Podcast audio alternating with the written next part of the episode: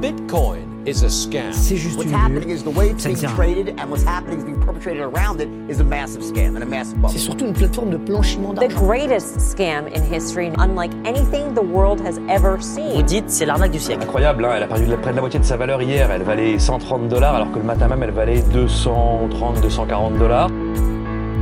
Bonjour à tous, ici Louis de Radio Nakamoto et cette semaine pour mon premier billet j'avais envie de vous parler d'un syndrome que j'ai appelé le syndrome si j'avais. Alors qu'est-ce que c'est le syndrome si j'avais? Bah, C'est une maladie contagieuse hein, très répandue parmi les amoureux de crypto-monnaies. Il se manifeste par un sentiment de frustration et de regret qui submerge le patient au moins une fois par jour.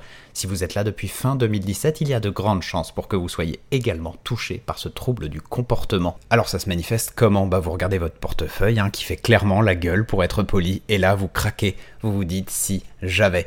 Si j'avais acheté du Bitcoin il y a quelques années, de l'Ethereum début 2017, si j'avais fait tel ou tel ICO, si j'avais short le BTC à 20K avec un levier à x100. Bref, hein, vous errez sur la route de l'amertume, vous êtes une loque, vous prenez votre amour propre pour un punching ball. Alors oui, si vous aviez acheté un Bitcoin il y a 5 ans, jour pour jour, vous l'auriez payé moins de 100 dollars, l'Ethereum valait le prix d'un menu Happy Meal début 2017 et vous auriez pu avoir du Neo en ICO pour 3,6 centimes. Si ces chiffres vous donnent envie de vous enfoncer des échardes sous les ongles, c'est normal.